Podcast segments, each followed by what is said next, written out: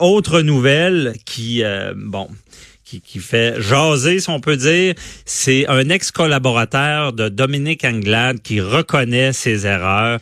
Euh, c'est une histoire parce que lui s'occupait de l'image, justement, euh, de Dominique Anglade. Bon, il est en charge de tout ça. Et il y a eu un jugement contre lui avec euh, la toujours de la difficulté à dire leur nom, OACIQ. C'est l'organisme de d'autoréglementation du courtage immobilier du Québec. Euh, qui a rendu deux décisions cinglantes contre lui. Et euh, on le sait de nos jours, quand on parle d'image, ben c'est toujours ce genre de choses-là peuvent euh, faire mal. Et cette personne-là a décidé de, de, faire une vidéo sur Facebook, de s'excuser. Euh, parce qu'au début, il disait qu'il avait rien fait de mal. Euh, on s'entend, c'est pas du criminel. Là. C'est, on dit qu'il y aurait eu des pratiques frauduleuses, mais du côté pénal. Donc, c'est comprenez bien, l'OACIQ, c'est l'organisme qui, qui va régir un peu comme le barreau avec les avocats. Euh, ils vont régir les courtiers immobiliers, donc il y a des façons de faire, il y a des règles à respecter.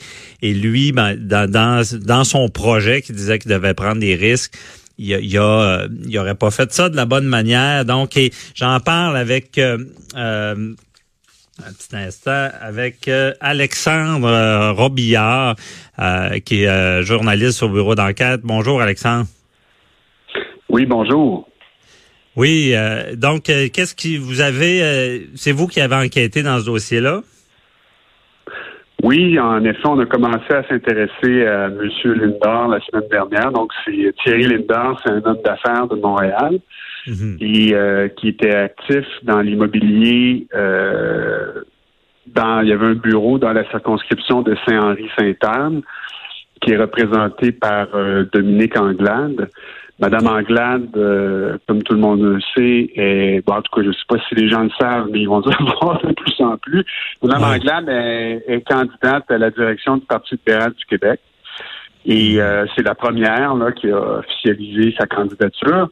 Et dans le cadre de son euh, de sa campagne, son organisation là, euh, faisait affaire avec Monsieur Thierry Linda, qui, en plus d'être courtier immobilier, là, est actif aussi dans le secteur des communications. Mm-hmm. Donc, comme vous le disiez, elle, elle avait confié à M. Linda puis à son entreprise un mandat pour gérer son image à travers les réseaux sociaux, euh, il y a eu des vidéos de la candidate qui ont été faites par, euh, par son entreprise. Mm-hmm. Donc, donc voilà. Donc, et, euh, la semaine dernière, quand on a commencé à poser des questions à l'organisation de Mme Anglade au sujet du bilan de M. Lindor dans le secteur de l'immobilier, ben là, elle a pris la décision de rompre tous ses liens avec lui. Donc, c'est un peu ça qui a donné lieu à sa confession vidéo d'hier dont vous parliez, où finalement, il a, il a reconnu ses torts. OK. Finalement, il a reconnu, mais il y avait un peu d'amertume dans tout ça. On sentait. Euh, c'était, je veux dire, à la fin, il a reconnu ses torts. Oui, il a dit qu'il a commis une faute. Euh, en même temps, ce qui explique, c'est qu'en affaires, euh, il faut prendre des risques. Donc, parfois, ça fait en sorte qu'on commet des erreurs.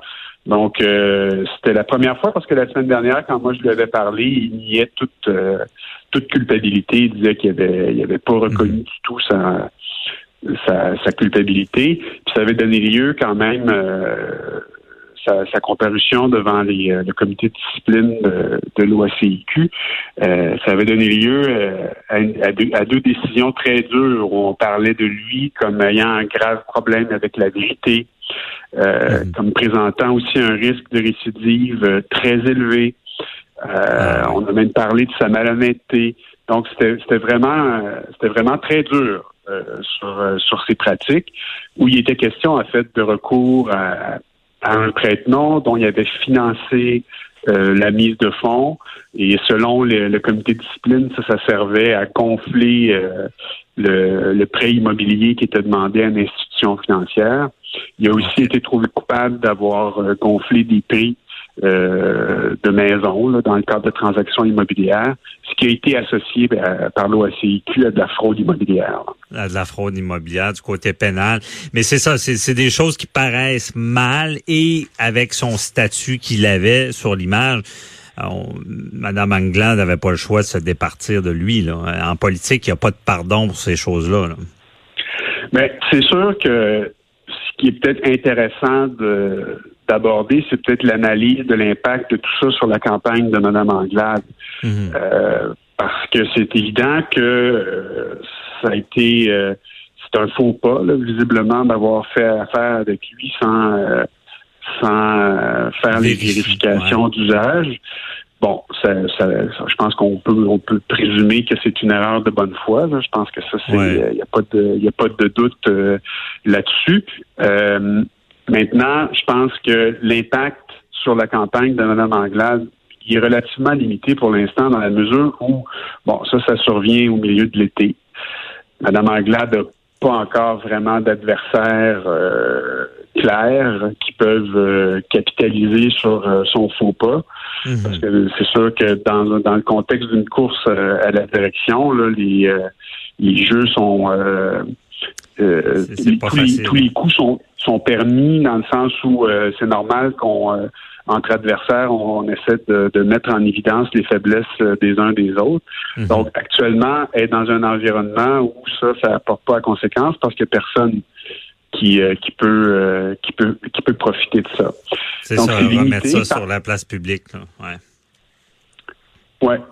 Sauf que je pense que c'est un avertissement sérieux pour elle.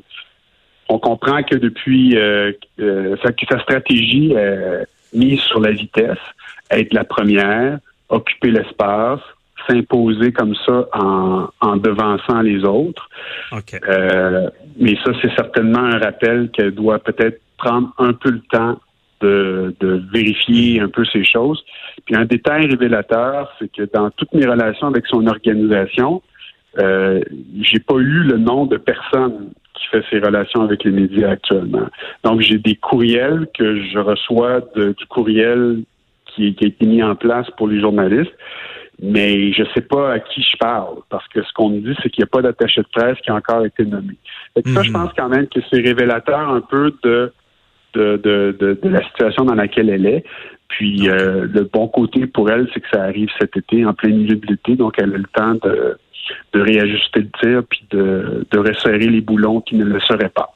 Bon, c'est bien dit. Ça sera peut-être un mal pour un bien pour euh, Madame Anglade et de, ça nous rappelle, bon, ça rappelle plutôt aux politiciens de bien faire les vérifications parce que c'est sûr que c'est un domaine où est-ce qu'il n'y a pas beaucoup de marge de manœuvre, surtout une personne qui s'occupe de l'image, très important. Donc, euh, merci beaucoup Alexandre Robillard pour nous avoir éclairé dans ce dossier-là. Bonne journée. Bye bye. Euh, donc, restez là. On, parle à Maître René Verret au sujet du suicide du policier et de l'impact qu'a eu tout sur les, les, joueurs du système là, dans le procès de Turcotte. Euh, un impact de, de, photos, de, de, de vidéos, de, de, de choses qui, qui laissent des traces quand on voit ça. Donc, à tout de suite.